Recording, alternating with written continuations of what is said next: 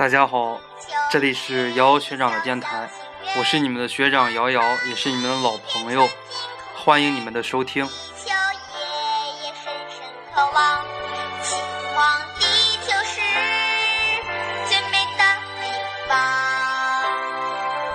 希望地球是最美的地方啊！我们是可爱的地毯贝贝，一首非常非常好听的儿歌哈，来进入我们今天的节目啊！这首儿歌也是我无意中听到的，因为大家都知道我们家楼底下呢是一个幼儿园，所以说呢，我经常就站在这个窗户台儿啊，我就是在这儿守望，就经常在思考。一些问题，教育的问题啊，社会的问题啊，人生的问题啊，啊，也经常在思考。无意中听到的这首歌，非常好听的一首歌，非常活泼的一首歌，作为我们今天的一个背景音乐。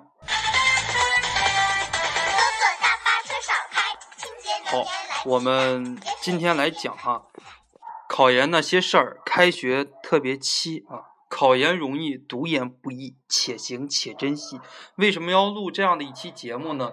学长应该有超过二百多天没有录关于一五年考研的一些事情了，录的很多都是一六年考研的事情。嗯，这个也源于一份感动吧。前几天，呃，就在昨天啊，今天是二零一五年的九月十一号，我们录这期节目的时候，就在前几天呢，是九月十号。昨天是九月十号，在教师节的时候，很多我带的一五年的学生啊，甭管考上的没考上啊，都在第一时间。因为我这个人晚上睡觉哈，基本上是不关手机，就嗡嗡嗡响了一夜啊。就第二天早晨我懵懵懂懂的起来之后，我一看这个手机啊，短信基本上是被刷屏了。再把这个 QQ 打开，微信打开啊，基本上叮叮叮叮叮叮啊，一直就是这样的一个声音。嗯，很多呢都是一五年考研的学生送来的祝福啊。以前呢，当老师的啊都在抱怨铁打的营盘流水的兵啊，说你带了一届又一届的学生，你看学生考上了，跟你成了陌生人了；学生如果没考上啊，你看你跟学生不就成了仇人了吗？实际上做考研辅导啊，一般情况下是这样的。但是呢，大家都知道我对学生比较好啊，学生呢对我也比较好，嗯，也是源于一份感动。那么呢？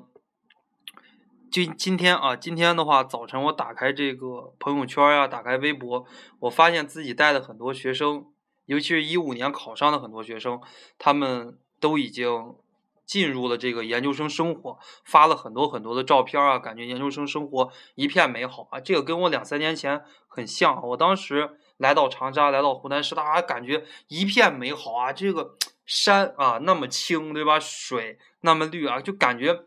这个生活都很美好，一片欣欣向荣。但是呢，人生如白驹过隙，对吧？逝者如斯夫，不舍昼夜。两年啊，七八百天的时间就已经过去了。嗯，现在呢，我作为你们的学长啊，作为你们的师兄啊，作为一个过来人，想跟大家说一下啊，尤其是考上研究生的学生，呃，很多如果没有考研的，当然了，听这段节目的。嗯，说心里话，肯定是一六年居多，肯定是占到了百分之九十五以上。呃，一五年的能有一个算一个吧。呃，肯定是考上研之后啊，就很少来听电台了，因为这些信息的话，他们基本上不用再通过我的电台来获得了。嗯，希望呢，你如果能有一五年听到这期节目的哈。呃，希望能给你们有一点启示。你们今天听一遍，你们三个月以后听一遍，一年以后听一遍，两年以后听一遍。等你研究生三年毕业之后，你再来听一遍，你会觉得我们今天的这期节目真的是很有意义啊，也是学长精心准备的一期节目。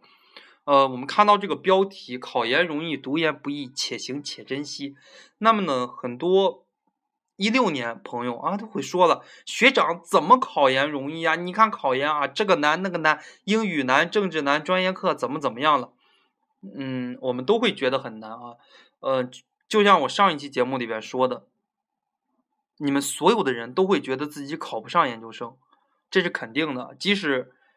你有考第一名的水平啊，即使每年考试的第一名，考前都会给我发信息打电话，学长，我考不上研究生，学长，我想放弃，他们都会这么跟我说。当他们真正考上研究生之后，回首再看自己的这一年啊，他们会发现考研真的很容易啊。比方说跟着我来学，踏踏实实的来看书啊，好好的考前背一背预测题啊，好好的找姚学长模拟一下，提点意见给学生。其实呢，考上啊问题不是很大，自己呢再努努力。嗯，作为一个过来的人说啊，觉得考研其实是一件很容易的事情，但是呢，读研是一件很不容易的事情。正如很多教授，很多人都在说这样的一句话。啊，当然这句话也传烂了啊，说这个读研后悔三年，不读研后悔一辈子。有人还说读博后悔三年，不读博后悔一辈子。啊，有人还说什么当兵后悔两年，啊，这个不当兵后悔一辈子。很多人说读大学后悔四年，不读大学后悔一辈子。啊，读什么什么后悔几年，不读不干什么什么的后悔一辈子。这句话也是说烂的一句话。但是我觉得这句话对不对呢？其实这句话说的很有道理啊，读研。真的后悔三年啊！我现在读到研三了，其实前两年就就感觉什么事情都没做啊，茫茫然就过来了。当然，在外人眼里边，可能你做了很多的事情，发表了有这么五六篇论文，一般的研究生也达不到这样的一个水平，还拿了国家奖学金，对吧？还挺高啊，两万块钱，可能一辈很多人一辈子也没拿过这么多的奖学金啊。做考研辅导做的还不错，对吧？一年能招到一千多个学生，在。很多人看来啊，也许你做了一些事情，但是呢，在我自己看来，其实也是啊，茫茫然，对吧？匆匆八百天就过去了，啊，但是呢，你感觉你如果不读研，自己大学毕业，呃，自己学英语的，可能英语水平也不是很高啊，学校也不是很给力，嗯，这样的一个水平，如果去混社会，可能不一定有今天这样的一点小成啊，小的成绩。呃，那么呢，不读研可能对于我来讲真的是后悔一辈子。嗯，那么我说给大家提到的第一点哈，第一点是什么呢？如果你读研，你无论是考的是专硕还是学硕，你在校时间或者说你的学习时间最多只有一年啊，这是一个问题。很多人在说啊，学长呀，专硕不是两年吗？啊，学长学硕不是三年吗？啊，你怎么说只有一年？实际上呢？一般来讲啊，在研一的上学期，啊，学政治英语，还有一些简单的专业课。到研一的下学期呢，政治英语就没有了，呃，我们就学比较难的专业课了。研二的话，如果你考的是专硕，第二年是实习；研三的话，呃，如果你考的是学硕，研二一年是写论文，研三一年是写毕业论文。啊，基本上学硕的话是不实习的。就拿教育类的研究生来讲，但是其他类的研究生来讲，学硕我见的实习的也很少啊，一般情况下是不实习的。所以说我们在校的时间啊，很多人在校一年就出去上班了。嗯，认识我的人也知道啊，尤其是一五年我带过的，一五年我基本上没有怎么太多的学习啊，基本上都是在做这个考研辅导。所以说呢，学硕的话也只有一年啊，学硕也只有一年，第二年、第三年都没有事情。那么呢？很多人就说啊，学长，这第二年、第三年没有事情，我读研干什么呀？学长告诉你啊，读研的一个精髓，恰恰是在于没有课的第二年、第三年。说句心里话，中国的这些课，我不知道，你们还不知道呀？老师给你讲，就再高水平的人给你讲，有什么用呀？真正能学到的，其实很多也都是自学的东西。别看大学这些教授呀什么的，其实讲你让他写，他能写出来个一二三；你让他讲的话，其实他讲的很差。包括爱因斯坦在普林斯顿大学上课，啊，他给自己是诺贝尔奖获得者，但是呢，给学生上课上的很烂啊，学生都吐槽。到爱因斯坦给小学生上课，他也上不了，连自己的孩子都教不了。所以说，这些大师呀，搞科研是一回事儿，上课又是一回事儿。其实呢。并说不出来一个什么啊，这种条条框框。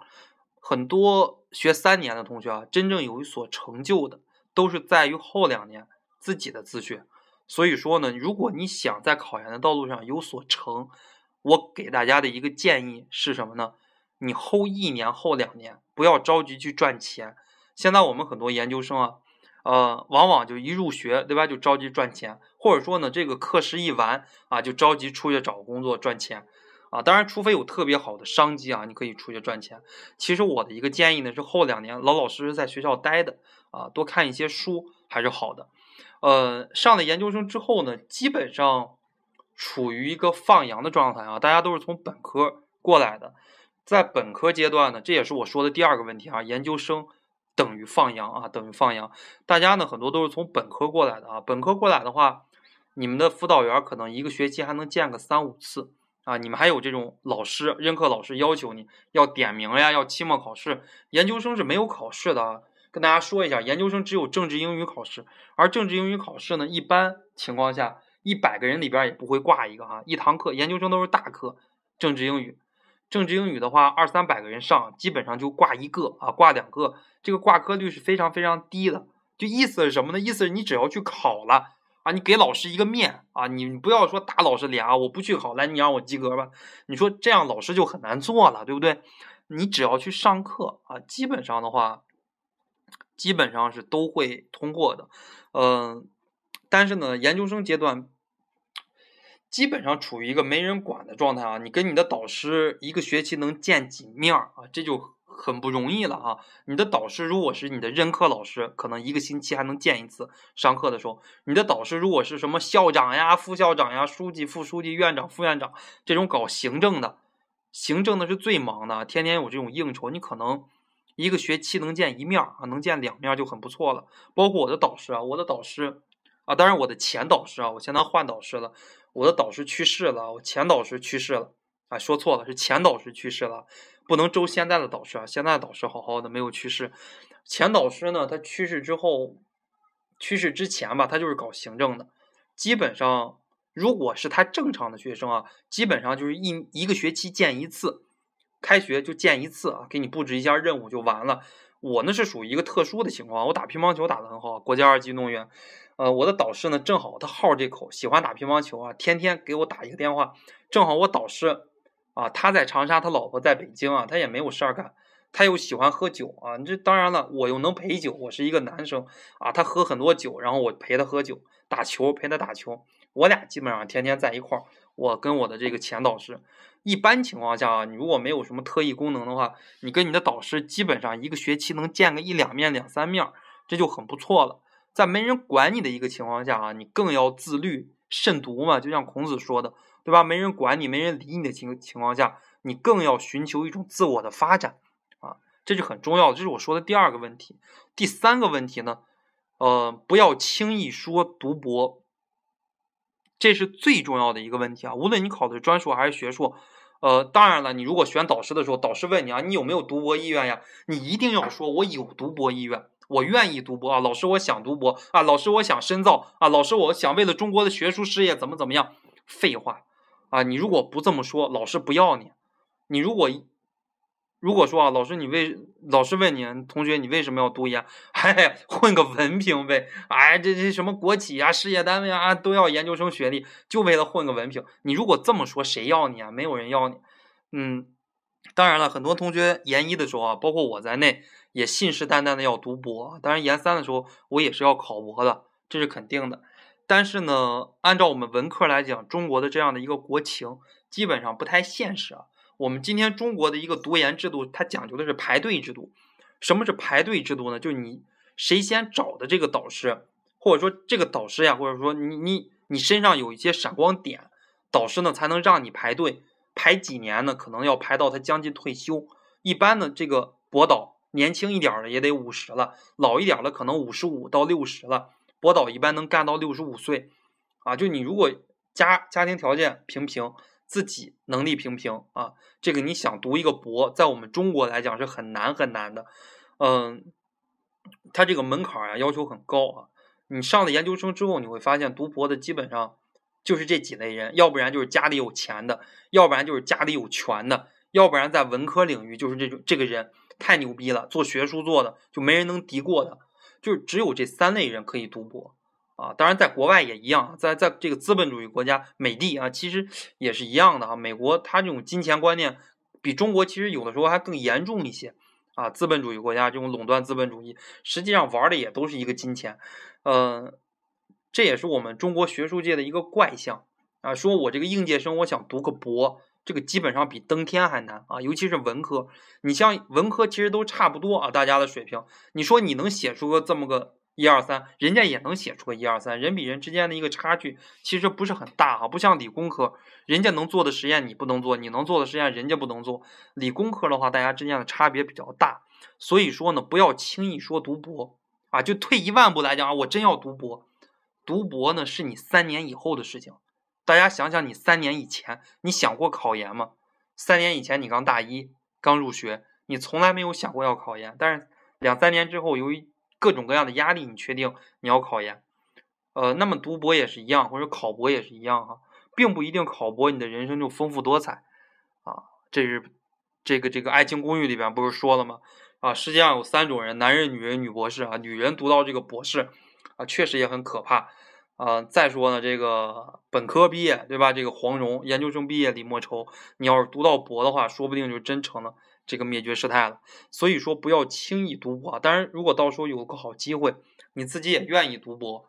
啊，导师也要你，这个时候再来读博。但是，我也不是给大家泼冷水啊，跟大家说一下这个实际情况。很多人说啊，我读博一定读博，并不是说你读博像考研一样，考研一个专业他录取十几个人，人非常的多，而读博呢是一个院往往就一个博导、两个博导，这个博导还不是每年能招生，他隔两三年才能招一次学生，所以说呢，他有这么一个机会。已经是狼多肉少了，可能有几百个人觊觎已久。而且考博现在很多学校都不考试，以前往往还考试啊，考试还公平一点。现在不考试，直接就是面试审核啊，审核你。所以说呢，这里边水分很大啊，水分很大。当然了，我也被黑过好几次啊，我也被这样的一个情况弄过好几次，但是我没有抱怨啊。这国情其实就是这个样啊，有朝一日如果。我通过我的某种关系把别人给挤掉了啊！别人我能读博，别人不能读博，当然我也不会很骄傲自满。其实国情就是一个国情嘛，物竞天择，适者生存。实际上丛林法则其实就是这个样子。所以说方向很重要啊，这是我跟大家说的第四个问题，方向很重要。就很多同学就读了研之后啊，天天努力看书，泡图书馆，他不知道他自己为什么泡图书馆。你问他喜不喜欢读书？哎呀，说句实在话，不喜欢读书。你问他喜不喜欢科研啊？说实在话，不太喜欢科研。你问他喜欢什么？不知道。哎，反正觉得泡图书馆自己像个好学生，就怎么怎么样。其实呢，并不一定哈。每天要泡这个图书馆，其实也没有什么太大的这个价值。如果你确定真的这一辈子要搞学术，要读博，要努力考博，一年考不上两年，对吧？我这一年等不起，等两年，等三年，就一定要往这条路上走。你再来每天泡图书馆，要不然呢就出去，就是我说的第五个问题了，一定要多参加一些社会实践活动。比方说我们学文科，你可以出去多代代课呀，啊，你可以出去干一些其他的社会活动呀，进一些公司呀、企业呀，对吧？辅导机构呀，你可以多去参加一些社会实践活动啊，来锻炼一下自己的这样的一种能力啊，锻炼一下自己的能力。呃，这是跟大家说的哈，第六个问题。那么下一个问题呢？嗯，你要努力培养一门过人的本领，或者说是一门可替代性不强的本领。为什么我们说现在研究生毕业也很难找到工作啊？本科毕业也很难找到工作，原因也很简单，因为第一个方面啊，因为现在研究生太多啊，本科生也太多，这是一个问题。另外一个问题呢，其实你说有没有找到好工作的？有，年薪百万的。这个毕业生年薪几十万的啊，当然年薪十几万的，这这都很多很多。但是呢，可惜不是你啊。正如梁静茹那首歌，对吧？可惜不是你啊，是其他人家的孩子，对吧？其他的男朋友啊，别人家的男朋友怎么怎么好啊？可惜不是你的。其实呢，找工作有的时候也是这样啊。包括我们机构招人，就有的时候你问这个学生你会什么呀？我会 A B C D E 啊。同学你会什么？我会 A B C D E。哎，另外一个同学你会什么？我会 A B C D E。就一看都会 A B C D E。大家现在都是考上研究生的人了，大家在考研的时候都抱怨录取人少啊。考研的时候我学长呀，高等教育学录取多少个人呀？啊，十六个。哎呦我操，真少啊！学长课程与教学论录取多少啊？十二个。哎，真少啊。都会抱怨人少，实际上三年之后、两年之后啊，你们会发现真多啊，录取的人真多，录取十六个跟录取一个没什么区别。为什么没区别呢？都会 A D A B C D E，没有会个 F 的啊，就大家会的东西都一样，那就能让你给哭死。所以说呢，你要努力学一门你自己有、别人没有的一种本领，可替代性不强的本领。就像我们文科专业来讲。可替代性很强，啊，你说你会写文章，人家不会百度呀，人家百度出来的文章比你还漂亮。你说你会写文章有什么用？就可替代性很强，人家如果招个文员，你说我文笔比他好，凭什么没要我要他了？你没有地方说理去。我们不像理科啊，同样一个 iPhone 手机，人家能造出来，你造不出来。所以说，人家资产过亿，你是穷光蛋啊。这个就是理工科啊，它可替代性它不强啊。我能干，别人不能干，我就是王，就完全拼硬实力。就像我在一些外企啊，一些这个这个这个外资的一些外贸呀，也其实也做过活啊。大学的时候也这个暑假也做过活，就就是拼实力，谁有实力谁多拿钱，谁没实力就活该一个月就是那个底薪一千多两千块钱，其实就是这样啊，弱肉强食。这是我说的，应该是第七个问题哈，一定要培训一门过人的能力，就要不然我讲课我这个领域啊，我讲的就是好，我真的见过那种讲课讲得好的，很多同学说我讲课讲得好，实际上呢，我自己讲多了。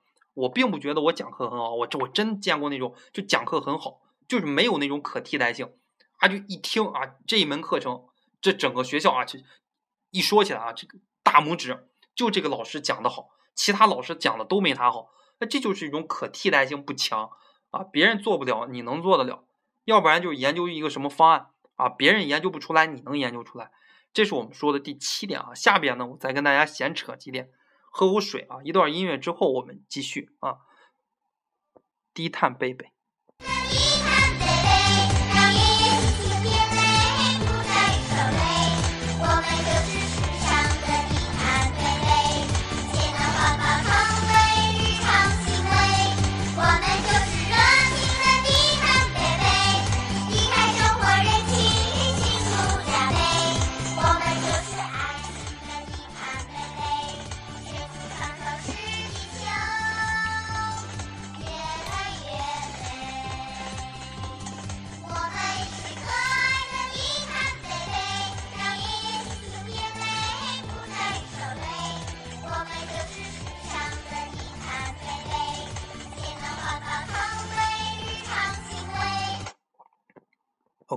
低碳贝贝啊，我也少逼逼几句，逼逼的太多的话也是不低碳啊，放热。那么呢，我们继续说啊，继续说，说到了前面七点啊，第八点，我想跟大家说的是什么呢？读研阶段，你一次一定要谈一次恋爱。就很多人，尤其是女生，本科阶段也没谈过啊，高中阶段更甭说了，保守。研究生阶段呢，也不谈啊，不，很多同学不谈的原因是什么呢？比方说，我啊，我家是北京的，然后呢，我以后我在湖南上学，我说我不找一个湘妹子啊，不找一个湖南妹子，为什么呢？怕耽误人家。啊，就很多人都有一个这样的想法啊，反正我以后不在这个地方生活，我找一个这个地方的人，人家在这个地方生活，反正以后还得分嘛，就很多人都有一个这样的想法，实际上是不对的。啊，就无论就是大家上，假如是湖南女生，你要是碰到一个北京男生。啊，如果是特别特别喜欢这个男生，也一定要跟他说啊。这个呢，啊，当然了，你能不能成啊，另外一码事情了。呃，就是说啊，一定要谈一场恋爱。谈这个恋爱的原因，研究生阶段啊，大家应该都是二十三四岁以上了。研究生毕业应该都是二十六七了，应该都是一个适婚的年纪了，比较适合结婚的一个年纪。读这场恋爱的一个目的啊，当然了，如果能结婚，这是最好的；如果不能结婚，读这场恋爱最大的一个收获是什么？你真正明白了自己需要什么样的女人，需要什么样的男人。这个跟大学谈恋爱不一样啊！大家大学谈恋爱，很多男生啊满足满足一下自己的生理需要，很多女生满足一下自己的虚荣心。当然了，说的有点话糙啊，话糙理不糙，实际上是这样的一个意思。但是呢，读研，你如果谈男朋友、谈女朋友啊，的除去以上两者之外。更重要的是，你真正明白自己喜欢什么样的人了啊！就我以后我知道，我如果这场恋爱失败了，OK，我下回找一个什么样的人，应该就离结婚不远了啊！如果这场恋爱结婚了，OK，啊，这个偏偏就是你了，对吧？要感谢他这个娶娶的这个恩，对吧？嫁的这个恩情，这是我们谈的哈第八点，一定要谈一场恋爱。那么呢，第九点，再泼大家一个冷水，然后呢，也给大家一丝希望啊。研究生就业很差，无论是在中国还是在美国还是在全世界，研究生的就业都很差。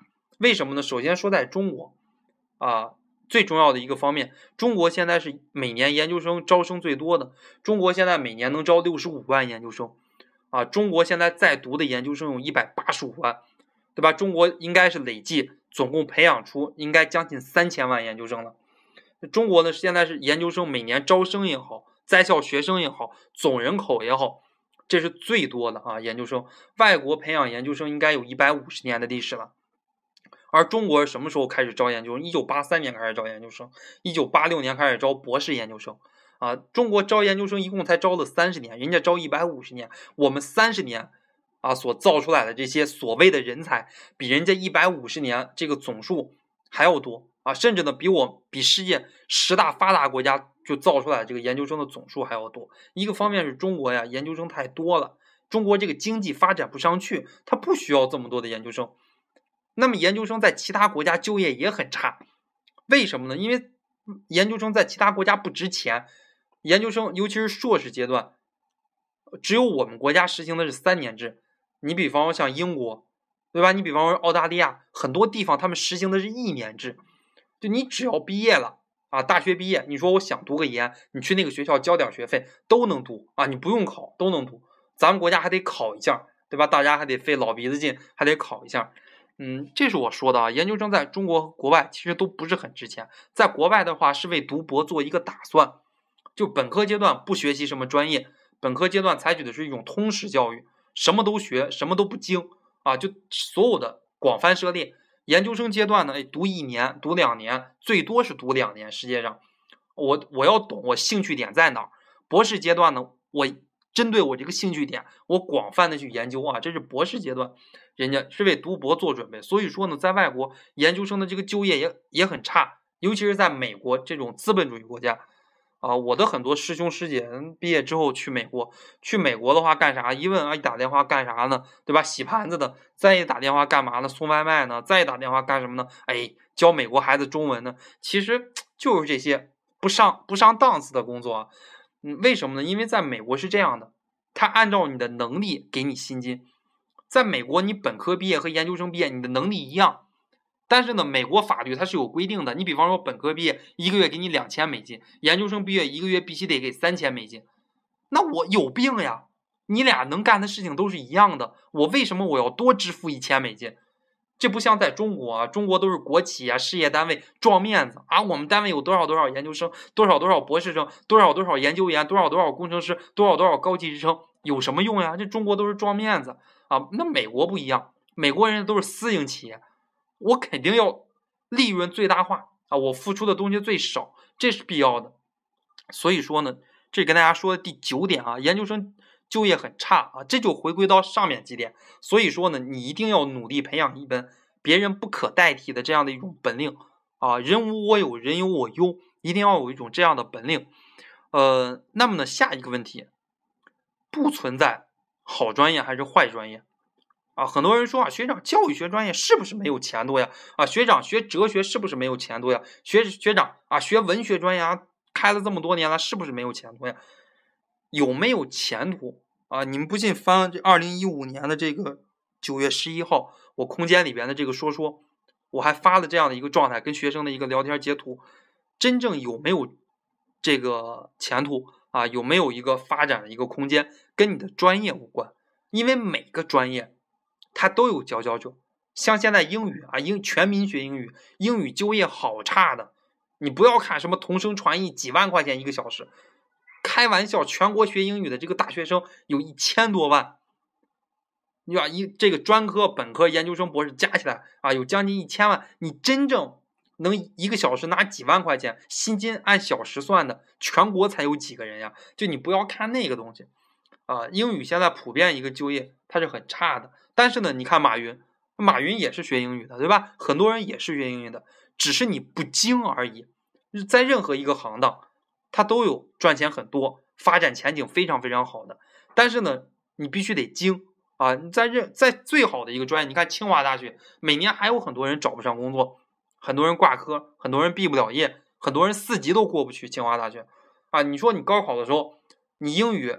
如果差能考上清华大学吗？你考清华北大这种大学，你哪门都不差，你差一门你就考不上，啊，就像那次，啊，高中啊，高中，我高中的时候还当过这个小记者哈，我去采访一个北京市的一个高考的一个状元，是一个文科的状元啊。我说学长呀，你这个最考高考啊最低的一科是哪个呀？说你最差的一科是哪科呀？那个学长说语文啊，语文这个我太偏科了啊，语文太不好了。我说学长呀，你语文考了多少分呀？一百三十八。他告我一百三十八，一般人高考语文一百五，你能考一百三十八吗？人家最偏科的一门语文考一百三十八，所以说进清华大学的，你说没有几个。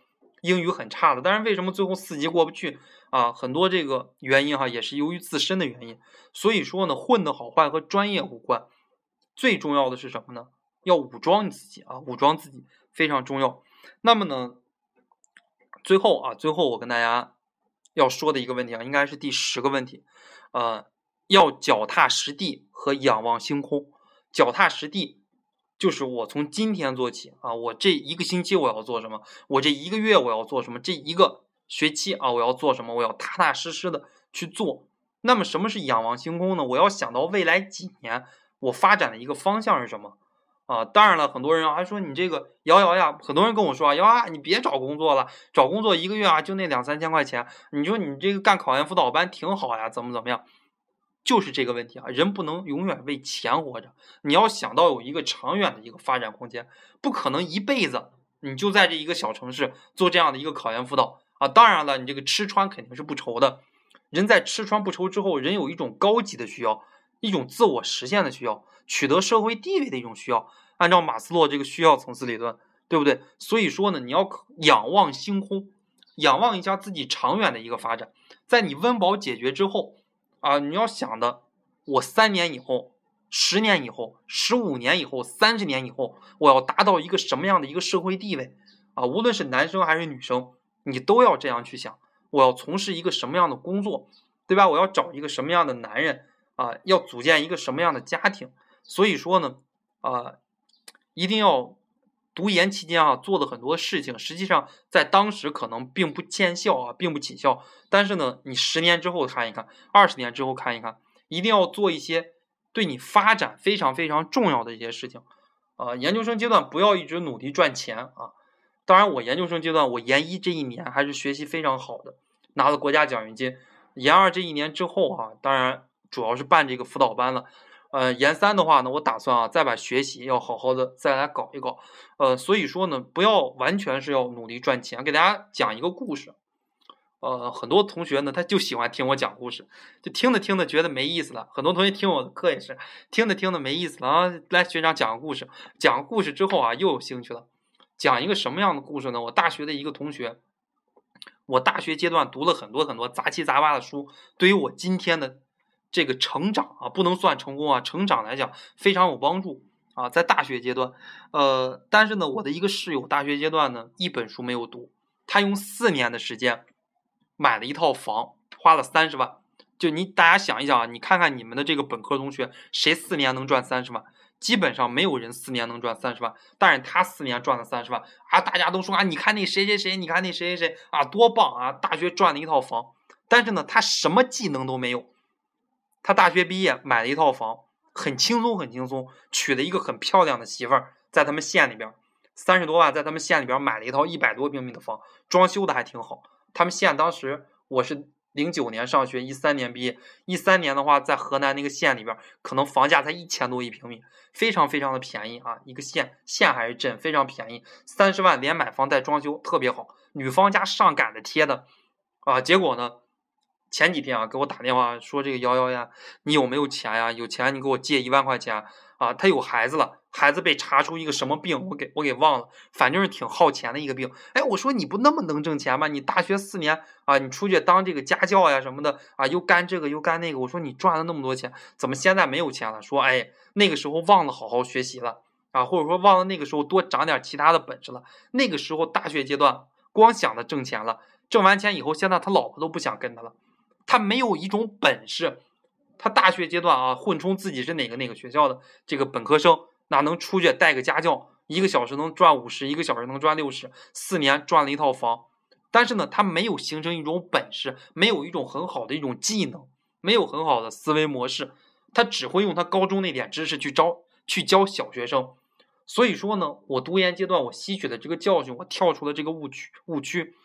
对吧？我其实呢，我用考研的知识完全能教考研的学生啊，但是我不会这样，就一辈子用考研的知识去教考研的学生，一辈子，我这一辈子啊，到四十五十，我不会说我还停留在考研阶段，我要我要有这种更高层次的一种需要。这也是跟大家说啊，不要贪图脚底下的这点钱啊，一个小时四十呀，一个小时五十呀，一个小时六十呀，要培养自己的一种能力啊。说我读了研，我毕业之后，对吧？我现在是研究生，我招生我非常好招，对吧？我讲课我也非常的容易。那我明天不是这个学校，那难道我就喝西北风，我一分钱我都赚不上了吗？我没有任何经济来源了吗？找不到工作了吗？我不希望看到我的学生也是这样的。所以说呢，我已经跳出了这样的一个误区啊！我也希望大家能不要陷入这样的一个误区。这是我跟大家讲到的哈。考研很容易，当你考上之后，你再回头看，哎，不就那点东西吗？非常的容易。但是呢，你想读好你的研究生很不容易。所以我跟大家讲讲了这么十十几条吧，最后呢，也是要告诉大家，且行且珍惜啊！我们的师生情。